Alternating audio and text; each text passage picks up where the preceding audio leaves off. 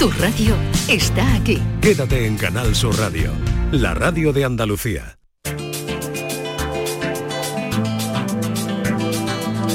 En Canal Sur Radio, Destino Andalucía, con Eduardo Ramos. ¿Qué tal? Muy buenas. Como cada semana les llevamos de turismo por Andalucía ofreciéndoles distintas propuestas. Esta semana les vamos a acercar hasta Arcos de la Frontera, donde se encuentra la cueva del Higueral, donde se han encontrado enterramientos prehistóricos y pinturas rupestres que merece la pena visitar. A continuación, y como si de un safari se tratara, nos montamos en un Land Rover Santana descapotable para conocer una finca de Faraján en Málaga, donde poner en valor al cerdo ibérico del Valle del Genal. Y para comenzar, nos vamos a un lugar único en nuestra tierra, las marismas de la desembocadura de los ríos Tinto y Odiel en Huelva. Destino Andalucía. Un viaje semanal en Canal Sur Radio. Nos situamos en un extenso sistema de marismas mareales asociados a la desembocadura de los ríos Tinto y Odiel en la provincia de Huelva, un humedal de vital importancia para la supervivencia de muchas especies de aves que en sus rutas migratorias hacen parada en este entorno uno de los mejores conservados de toda España. Los distintos ecosistemas que dan forma a estas marismas del Odiel se encuentran recogidos en el centro de visitantes Anastasio Senra, punto de partida para conocer este paraje natural y para entender la relevancia que tienen las mareas en la formación y dinámica de las marismas, en su fauna, especialmente la marina, y por supuesto también en la ornitológica que aquí habita. Saludamos a Carmen González, que es guía de este paraje y educadora ambiental. Carmen, ¿qué tal? Muy buenas tardes. Hola, ¿qué tal? Muy bien, gracias. Gracias por estar con nosotros. Oye, lo primero, cuéntanos, ¿te encuentras en este lugar único? ¿Qué es lo que ves cuando tú te asomas al centro de visitantes donde estás o das un paseo por ahí fuera? ¿Qué es lo que ven tus ojos para contarlo a nuestros oyentes para saber qué es el espacio en el que tú trabajas habitualmente? Pues mira, tengo mucha suerte porque lo que veo es un gran paraíso muy cerquita de Huelva. Veo la marisma, veo el río, veo las salinas. O sea, fíjate qué suerte tengo cuando llego a trabajar Totalmente, es lo que veo. Totalmente. Oye, cuéntame, en primer lugar, estamos hablando de un espacio protegido, ¿verdad? Sí, claro. Mira, Marismas del Odiel es una reserva de la biosfera desde 1983 y un año después se declara en 1984 paraje natural. Desde entonces, por supuesto, se ha trabajado mucho y son muchos los sellos de protección que tienen nuestro espacio. Somos eh, Red Natura 2000, lugar de... Eh, eh, protección especial de, de aves, etcétera, etcétera, etcétera. Tenemos bienes de interés cultural también, porque Marismas del Odiel también eh, tiene una historia muy importante, no solo es el patrimonio natural, sino también es el patrimonio cultural. Oye, y para aquellas personas que estén interesadas en conocer este espacio, no sé, digamos, si hay que, como en otros lugares, ¿no? Registrarse para poder visitarlo, o se puede hacer de forma libre, es recomendable hacerlo con vosotros, como un poco para aquellos que no escuchen de toda Andalucía, cómo conocer este espacio, este entorno. Pues mira, visitar el Marismas del Odiel es muy fácil.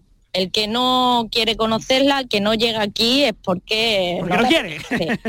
Exactamente. El centro de visitantes está abierto eh, en, primavera, eh, en invierno y en invierno y en otoño de martes a, domingo.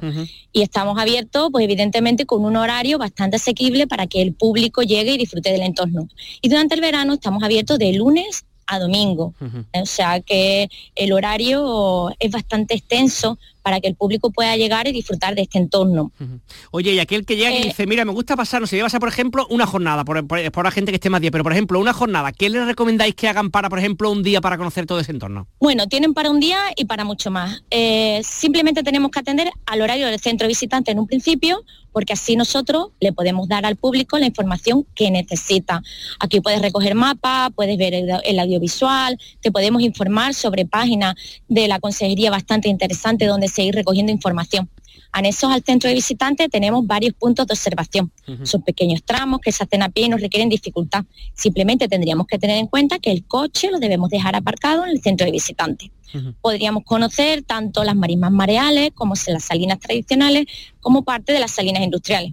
Una vez que hemos hecho esto, ya sin horario, podríamos continuar la, la, jornada por la carretera del Espigón, conociendo así otras de las islas que forman parte de nuestro paraje, hasta llegar, por ejemplo, a la zona del Espigón, que no hay que decir que tiene también lo que llamamos hoy una de las mejores playas de Huelva, una playa dentro de nuestro espacio protegido, una playa totalmente natural, que tiene un valor eh, incalculable, no solo porque nos ayuda a relajarnos, a pasear, sino porque también en ciertas épocas del año podemos encontrar especies de aves sobre todo bastante interesantes.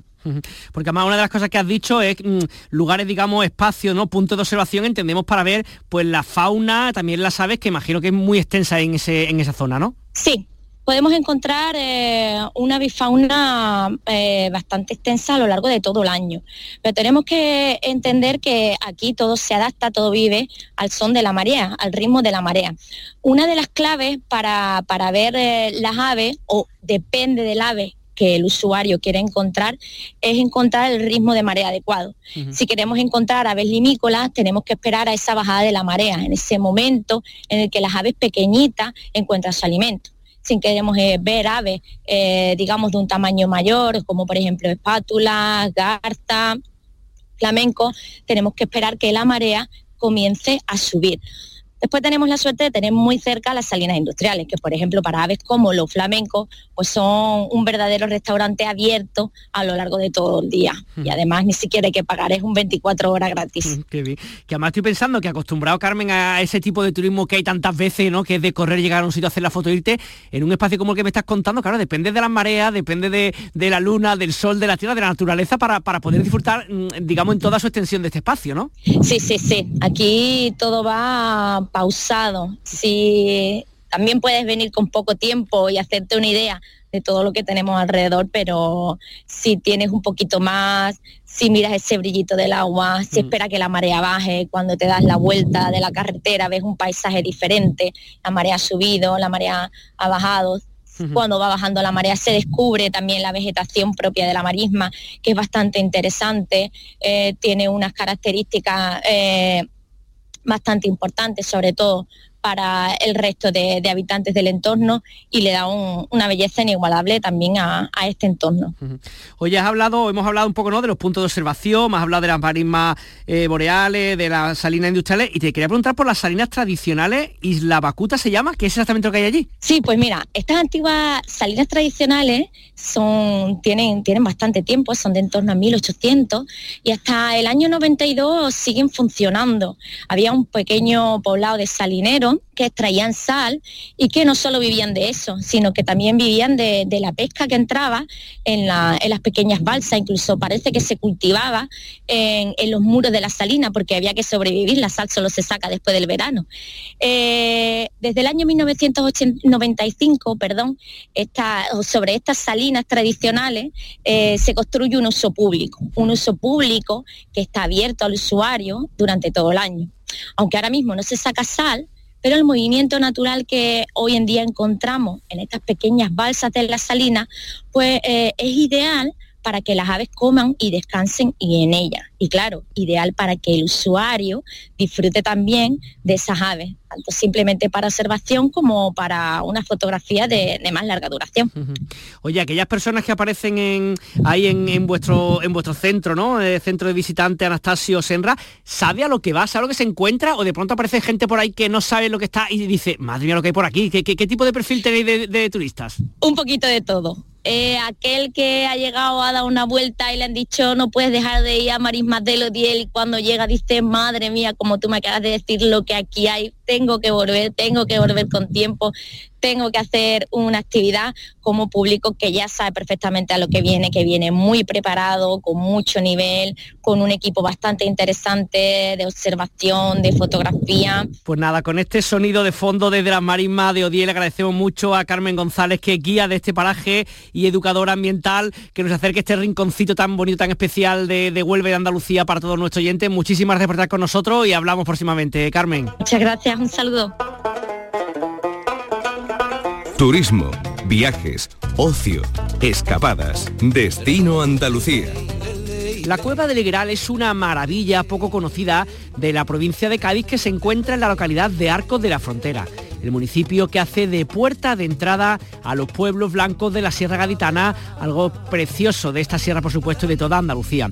Este pueblo está considerado uno de los más bonitos de la provincia y además ha sido declarado conjunto histórico artístico nacional por su belleza y riqueza arqueológica. Sus impresionantes vistas del abismo de la Sierra de Cádiz además lo han hecho protagonista recientemente de la revista de viaje National Geographic. Para hablar de la cueva de Ligueral y de todas las cosas que hay en este precioso municipio, tenemos con nosotros a José Manuel Gago, responsable de Turismo Activo Arco de la Frontera. José Manuel, ¿qué tal? Muy buenas. Eh, buenas, Eduardo. Muy bien. ¿Qué tal? Cuéntanos, oye, un municipio como el vuestro, tan bonito, con tanto atractivo. Venimos a preguntarte específicamente por uno, que sé que son muchas las cosas interesantes del municipio, pero en primer lugar preguntarte por esta cueva del Ligueral que hace poco descubrí personalmente uno por internet y que me quedé impresionado de lo que tenéis ahí, ¿no? Pues la verdad que sí, hombre, la cueva del Ligueral, aunque eh, poco se ha hecho conocida ahora, pero ha sido poco conocida hasta no hace mucho y, la verdad que lo que todo el mundo se, ha dejado guiar por una imagen, pero bueno, la cueva pues tiene un gran valor a mm. nivel arqueológico. Descríbenos un poquito eh, qué es lo que tiene esa cueva, por qué es tan importante, qué, qué relevancia tiene. Pues mira, lo primero la cueva se le conoce como la Tapuerca de Andalucía. Es una cueva que se encuentra entre el Valle del Guadalete y el Valle del Maceite, un entorno increíble y que bueno, que eso pues fue motivo para que diferentes generaciones pues pusieran sus pies. Y aquí pues es donde podemos destacar pues la importancia eh, de esta cueva, ya que podemos decir que, que podemos encontrar pues momentos finales de los neandertales y bueno, incluso una posible relación con los cromañones. Una cueva cárstica que bueno, esta cueva se creó hace cuatro millones de años por corriente hídrica, ¿sabes? Ya después, bueno, diferentes sedimentos se fueron quedando en la zona y bueno, hasta se fue un punto perfecto para vivir por nuestros antepasados. Ya te digo, aquí, bueno, eh, eh, se ha encontrado tecnología neandertal de hace 24.000 años y bueno, como cosa curiosa, en los diferentes estudios, las capas que, que se han encontrado, pues se han encontrado restos similares a la cima del elefante. La cima del elefante eh, se encuentra en Atapuerca, donde se han encontrado pues los dos fósiles más antiguos de Europa. Entonces, claro, eh, nosotros cuando empezamos a realizar esta visita, nosotros somos guías de montaña, no somos arqueólogos, pero bueno, ponemos en, en valor pues nuestro entorno. Y entonces, pues el motivo de ir a la cueva eh, fue ese, empezar a ponerlo en valor para que se valore y se proteja que sepa dónde, dónde estamos. Eh, José Manuel, también he visto en prensa que decían que se han encontrado enterramientos prehistóricos, incluso pintura rupestre. Entendemos que es un lugar sensible y la pregunta es, ¿las visitas cómo se hacen? ¿Hay que pactarla? ¿Hay que gestionarla? ¿Cómo es un poquito el tema de, visitar este lugar tan particular? Ahora mismo el entorno está abierto y bueno, si es una visita guiada con nosotros, pues nosotros nos llaman y concretamos y, y la visitamos y hacemos pues una guía en una ruta interpretativa. Y bueno, como dice, eh, ahora mismo no está puesta en valor, está abierta al público, ya te digo, la gente va por una imagen porque es preciosa pero realmente desconocen lo que tenemos allí. Por eso es importante desde todos los medios comunicar lo que tenemos allí para que se valore y se trate con respeto. Totalmente. como has dicho, se ha encontrado pintura supestre, pero claro, el mo y el tiempo ha, hecho que desaparezca. Realmente lo que se ha encontrado no ha sido las pinturas, sino se han encontrado restos de ocre. Entonces, eso, la sala, bueno, perdón, la, la cueva está constituida en dos salas. Mm, una de ellas creo que, si no mal recuerdo, tiene unos 16 metros de altura y bueno, eh, se le dio diferentes usos. La, la, sala principal se le dio un, uso de santuario. La primera sala que nos encontramos, pues podríamos decir que era una sala de taller y hogar. La verdad que estoy pensando, José Manuel, ahora que hablo contigo, ¿no? Uno que hace un programa sobre turismo, que siempre pues, nos gusta promocionar los lugares, que la gente lo visite, pero verdad que espacios como estos hay que, hay que tratarlo con muchísimo cuidado, visitarlo de forma como muy cuidadosa especialmente, y así posible con gente como vosotros, empresas de la zona, que digamos que haga un uso correcto del sitio y no haya pues un turismo masivo que, que, destroce estos lugares, ¿no? Claro, es bastante importante comunicarlo ya por parte de nosotros, de empresas, como también por parte de medios de comunicación como, como ustedes, a fin ese de que, de, que se hagan visitas de forma responsable y poniendo en valor, porque si no, al final destruimos lo que tenemos y al final pues se tienen que cerrar estos sitios para visitas. Oye, visitando vuestra página web de Turismo Activo Arco de la Frontera, además de bueno de esta de esta excursión, podemos llamar esta visita a Cueva del Gras, sé que tenéis montones de actividades, de todas no podemos hablar, pero sí me gustaría preguntarte por alguna de las cosas que hacéis habitualmente en el municipio, para alguien que vaya a echar, pues no sé, un fin de semana o una semanilla, ¿qué pueden hacer aparte de la Cueva de Liguera? ¿Qué le recomendarías para una primera visita a esta localidad para quien no la conozca? Pues mira, eh, la verdad que Arco de la, Frontera se encuentra en un enclave privilegiado, tenemos muy cerca la costa, con muy, muy cerca, muy cerca la sierra, compartimos terreno con Parque Natural Sierra de Grazalema y Parque Natural Sierra de los Arcos Locales perdón, Parque Natural de los Arcos Locales. Entonces, pues, la verdad que tenemos un entorno privilegiado. Desde aquí, pues, se pueden ofertar diferentes actividades. Si queremos algo relacionado con la naturaleza, tenemos diferentes senderos. Eh, Arco de la Frontera, el Ayuntamiento balizó varias rutas, muchos kilómetros de sendero donde se puede hacer senderismo, se puede hacer bicicleta y bueno, es un espectáculo, bueno, y cicloturismo porque eh, vienen a estar rodeados del núcleo urbano. También así como gran recurso pues nosotros somos gestores del centro náutico, el centro náutico se encuentra en el lago de Arco, eh, que podríamos decir que es el espacio natural más importante, ya que es un espacio, una zona cepa especialmente protegida por aves, y bueno, y también catalogado como LIC eh, de interés comunitario. Entonces, pues tanto para practicar actividades de ocio como también para acercarse a la cola del embarque y observar estas aves, eh, el entorno es increíble porque desde aquí desarrollamos actividades de calla, pádel, arrastres como el esquí náutico y bueno, el ocio también eh, para familias como alquileres de hidropedales y, la vela. La verdad que, nos da para hacer muchísimas actividades. Totalmente. Eh, José Manuel eh, Gago, responsable de Turismo Activo de Arco de la Frontera, muchísimas gracias por estar con nosotros y hablamos pronto. Venga, muchas gracias Eduardo y un oh. saludito a todo el mundo.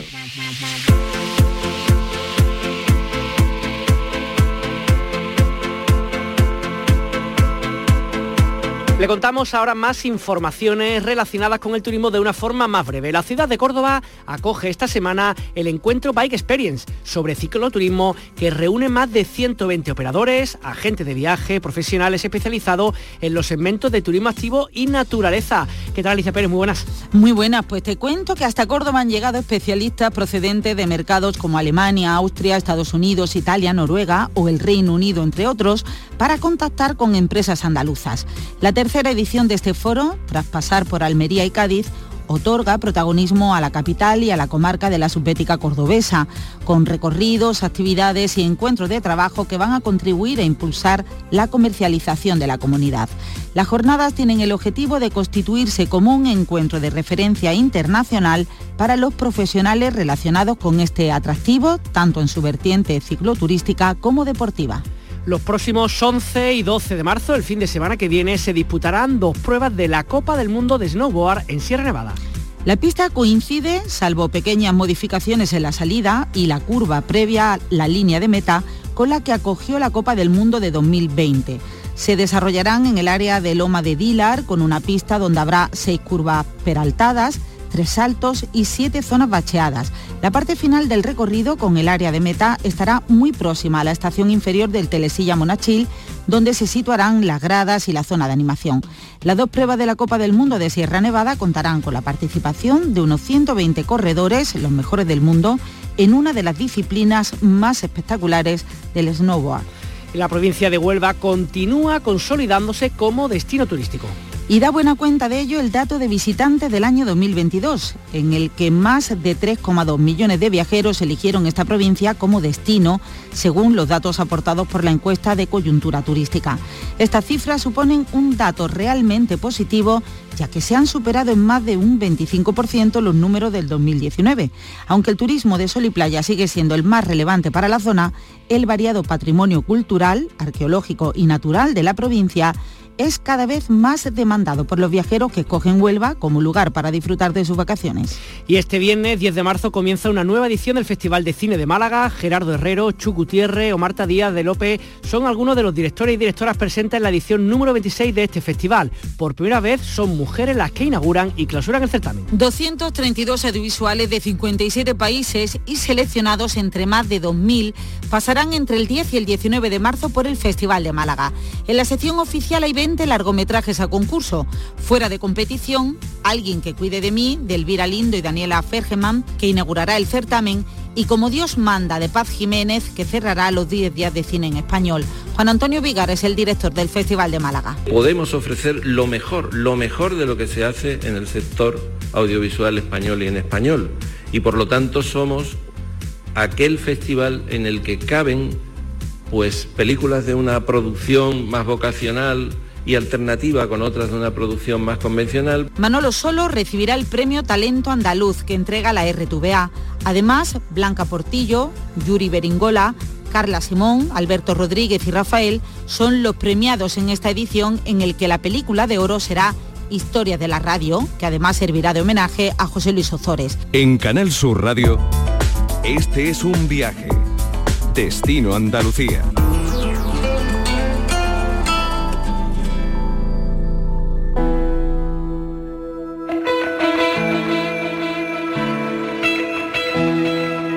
Como si se tratase de un safari a bordo de un Land Rover de hace ya pues por lo menos 30 años, los turistas ya están recorriendo la finca Langenal, una pequeña empresa ubicada en Faraján, en la provincia de Málaga, que ha puesto en marcha recorridos turísticos con el fin de poner en valor el cerdo ibérico del Valle del Genal. La ruta enseña el proceso desde que el cerdo nace hasta que va al matadero, la compleja orografía de este terreno y las distintas variedades de árboles cuyos frutos le sirven de sustento. Además, al finalizar el recorrido por el hábitat natural del cerdo ibérico, la compañía ofrece a los participantes una degustación de sus productos. José Antonio Ruiz es el responsable de Iberotour. ¿Qué tal, José Antonio? ¿Cómo estamos? Muy buenas. Hola, buenas tardes. ¿Qué tal, hombre? Cuéntanos un poquito cómo se ocurre esto, porque vosotros venís de, una familia con tradición ganadera y esto que es como una parte, un añadido, digamos, a, vuestra labor ganadera. Pues sí, sí, nosotros empezamos por parte de mi, de mi abuelo, fue el que empezó la ganadería aquí en la finca esta, luego siguió mi padre y ahora estoy yo aquí al frente. Y pues bueno, yo sí el que ha pegado el salto a, elaborar productos, porque antes éramos ganadería pura y dura, vendíamos los cerdos a otras empresas y ahora pues al elaborar productos pues hemos empezado a ir a ferias para darnos a conocer. Y en esa feria, feria gastronómica, ha sido cuando yo me he dado cuenta de que la gente realmente no tiene ni idea de lo que es el cerdo ibérico. Ya ves. Y digo, bueno, pues nosotros tenemos aquí una finca, unas instalaciones y podemos enseñar realmente lo que es el cerdo ibérico, darle valor a, a este animal, a este producto, que al final es la estrella de nuestra gastronomía. ¿no? Que además estoy pensando, claro, que, a la, que, a la, gente, José Antonio, por supuesto que le gusta o nos gusta, me incluyo yo el primero, comer productos del cerdo, pero si encima le enseñas cómo es su hábitat, que no es una granja donde están todos metidos sin salir, sino que tiene pues esas comodidades, imagino también eso, vende el producto mucho más y explica las cosas, ¿no? Claro, hombre, yo, además yo siempre lo digo, que si la reencarnación existe, yo lo firmaba ahora mismo. Vale, yo no, no, no me lo dudo, porque no lo dudo, los cerdos nuestros nosotros intentamos que esté lo mejor posible, es lo que es lo que siempre buscamos, el bienestar animal por encima de cualquier cosa, siempre están sueltos y, tal.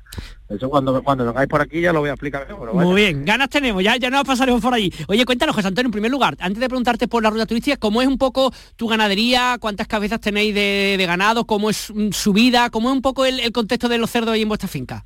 Pues, a ver, nosotros tenemos aquí en total alrededor entre 340 hectáreas aproximadamente tenemos en total y tenemos sobre, según el año, variamos la cantidad, pero sobre 200 cerdos 100% ibérico de bellota. Es lo que es lo que tenemos. Sueltos aquí por toda por toda la finca, ellos nada más que nada más que lo compramos. No tenemos madre, pero nosotros lo compramos de con cuatro o cinco meses de vida prácticamente, incluso menos, y ya los criamos aquí en extensivo hasta que se llevan al sacrificio, que llegan incluso a los dos años de vida algunos. Que estoy pensando que antes un poco de la parte turística, que te voy a preguntar por ella ahora, también el salto que me decía que habías dado es que ya no solamente vendes el, el, cochino entero, sino que hace ya también como que tú haces el producto, que también le pones un, valor, digamos, a lo tuyo, ¿no? Claro, claro, claro. Nosotros vendemos el, nuestro producto, nuestros embutidos, jamones, paletas, en fin, del cerdo se todo pues nosotros lo vendemos con nuestra propia marca originaria de aquí, del Valle de Genal. Luego la, elaboración no la hacemos nosotros, la elaboración la hacemos en, Guijuelo, por aquello de que sea natural, porque allí el clima permite que el producto sea 100% natural, que también por lo menos para nosotros es importante. Oye, para los que somos de aquí, cuéntanos cómo podemos encontrar vuestros productos, qué marca llevan o cuál es la denominación. La denominación de origen no hay del Valle de Genal, de hecho se está intentando hacer, pero es complicado, entonces ahí va, eso va pasito a pasito, se va despacio bueno, sabemos si el día de mañana saldrá o no. Eh, ahora mismo todavía no tenemos página web, pero bueno, también estamos trabajando en ello. Por ahora la única manera que hay de, comprarnos productos pues a través de un contacto nuestro o por redes sociales, por correo o por teléfono. Es la única manera que se puede contactar ahora mismo con, nosotros. Bueno, y vosotros desde Iberotour contabais eso, que aparte, digamos, desde vuestro trabajo como ganadero, el, salto que habéis dado es ofrecer a los turistas que quieran hacer este recorrido, ¿cómo sería el, la visita típica? ¿Cuándo empieza? ¿Qué es lo que hacen? ¿Cómo un poco la cosa? Pues, Cuéntanos. Mira, la visita se puede hacer por la, ahora no por la mañana, porque ahora todavía por la tarde anochece pronto, pero a partir del mes que viene por ella se puede también por la tarde. La visita dura unas tres horas aproximadamente y bueno, pues nada más llegar a la finca, ponemos un poco en contexto, ¿no? Explicamos quiénes somos, la experiencia que tenemos, cuándo se compró la finca, un poco dónde estamos, lo que es el Valle de General lo explicamos todo y ya empezamos pues a ver los, cerdos, siempre empezamos enseñando los, del año que viene, porque nosotros los cerdos tenemos aquí desde chiquitito, como he dicho antes, llegan a casi dos años, pues entonces enseñamos los del año que viene y luego pues vamos a dar una vuelta por el resto de, la finca, pues enseñando los cerdos que se van a sacrificar este año. Oye, eh, por lo que estáis viendo, José Antonio, en vuestro caso, eh, ¿está yendo, no sé, pues público más bien de, Málaga y de Andalucía, del resto de España, o tú te manejas ya en inglés, en francés, o cómo hace para visitas? Eh, el inglés y francés me manejo yo regular, me manejo regular, para que te voy a mentir. Pero, pero sí es verdad que tenemos una, hay una muchacha de aquí del pueblo Qué bien. que domina perfectamente el inglés, francés y el alemán. Que da el caso, pues puede venir ella a traducir, o sea que no habría problema. ¿Y de dónde están viniendo la gente que están empezando a hacer esa ruta con vosotros? Pues, pues ahora está siendo un poco variado, porque todavía como estamos empezando, todavía ha sido muy variado, porque ha venido gente de Ronda, gente de Sevilla, gente de incluso de aquí del mismo de Genal, gente ha venido de Madrid, porque ha venido de, vacaciones, ha venido a Ronda y se ha enterado no sé cómo, andar con nosotros, pues podría hacerlo, o sea que, que es bastante variado por ahora. Y encima una de las cosas que estoy pensando como positivo, joder, una localidad como Faraján, que no sé la población que tenga, pero que tendrá que 400, 500 habitantes, ¿no? Poquita, ¿no? Menos, menos, 400. 400. y, que, y, que logréis generar empleo. Claro, algo siempre se puede generar. Además, por ejemplo, la gente que viene que viene aquí a hacer la visita, porque nosotros hacemos una degustación, pues luego ya no me se queda por la zona, en el mismo Faraján, Alpandeire o Busca, cualquier pueblecito de aquí, de aquí cerca que siempre algún impacto bueno en la economía trae. Y ya lo último, José Antonio, mirando un poquito tu empresa Iberotour de ahora mismo y pensando en los próximos, no sé, 5 o 10 años, ¿qué te gustaría seguir creciendo? ¿Hacia dónde te gustaría, digamos, mm, hacer con tu empresa, diversificarla por lo que me estás contando? Lo que yo busco es que la gente aprenda lo que es el cerdo ibérico. Es lo que yo lo que yo quiero. Porque a mí, ah, pues bueno, también es verdad que yo lo miro con otro ojo porque yo me dedico a esto, ¿no? Pero yo lo entiendo así, estamos hablando de que es el producto estrella que tenemos en, España, porque como decimos, ¿no? Cualquier guiri cuando llega lo primero que te dice es jamón, ¿no? Ya ves. Pues pues bueno, jamón del bueno, te dice jamón del bueno. Pues resulta que la mayoría de la gente de aquí de, España, la gran mayoría de los españoles no tiene ni idea de lo que es el cerdo ibérico. Y hombre, pues creo que es una cosa que debemos defenderla y que todos deberíamos de conocer un poco. Pues nada, precio hemos visto desde 30 euros, grupos con máximo de 10 personas, la finca Guadarrín, en Antigua Vega la Grande, en Faraján. Aquellos que estén interesados pueden meterse en, en vuestra página web, www.langenal.es. Y nada, eh, José Antonio muchísimas gracias por atendernos, que tengáis muchísimo éxito y que vaya muy bien este año todo. Venga, muchísimas gracias.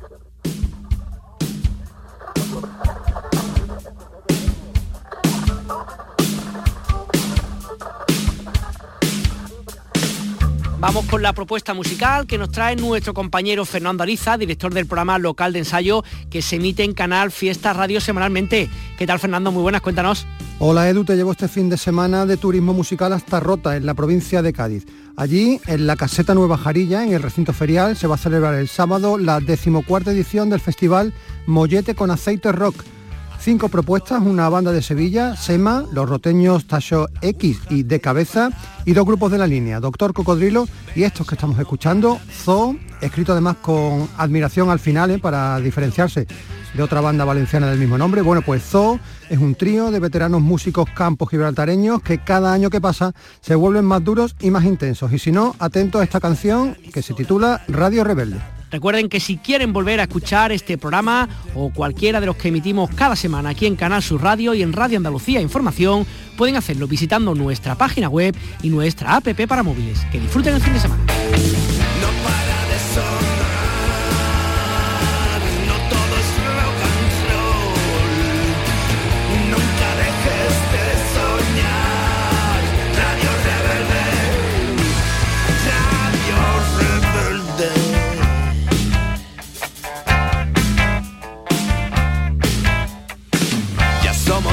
Pocos los que quedamos bajo esta lluvia que no cesa de caer.